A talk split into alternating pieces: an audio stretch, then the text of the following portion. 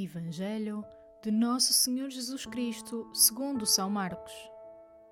Naquele tempo, depois de Jesus ter atravessado de barco para outra margem do lago, reuniu-se uma grande multidão à sua volta, e ele deteve-se à beira-mar. Chegou então um dos chefes da sinagoga, chamado Jairo. Ao ver Jesus, caiu a seus pés e suplicou-lhe com insistência: A minha filha está a morrer.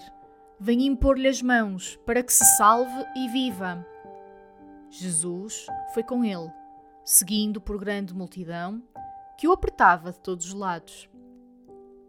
Ora, certa mulher que sofria de uma perda de sangue havia 12 anos, que sofrera muito nas mãos de vários médicos e gastara todos os seus bens sem ter obtido qualquer resultado, antes piorava cada vez mais, tendo ouvido falar de Jesus, veio por entre a multidão e tocou-lhe por detrás do manto, dizendo consigo: Se eu ao menos tocar nas suas vestes, ficarei curada. No mesmo instante, estancou a perda de sangue e sentiu no seu corpo que estava curada da doença. Jesus notou logo que saíram a força de si mesmo. Voltou-se para a multidão e perguntou: Quem tocou as minhas vestes?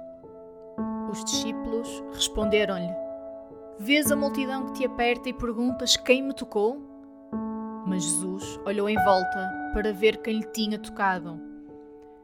A mulher, assustada e a tremer, por saber o que lhe tinha acontecido, veio prostrar-se diante de Jesus e disse-lhe a verdade.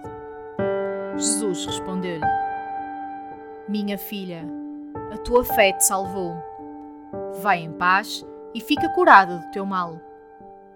Ainda ele falava quando vieram dizer da casa do chefe da sinagoga: A tua filha morreu, porque estás ainda a importunar o mestre. Mas Jesus, ouvindo estas palavras, disse ao chefe da sinagoga: Não temas, basta que tenhas fé. E não deixou que ninguém o acompanhasse, a não ser Pedro, Tiago e João, irmão Tiago. Quando chegaram à casa do chefe da sinagoga, Jesus encontrou grande alvoroço, com gente que chorava e gritava. Ao entrar, perguntou-lhes: Por que todo este alarido e tantas lamentações? A menina não morreu, está a dormir. Mas riram-se dele.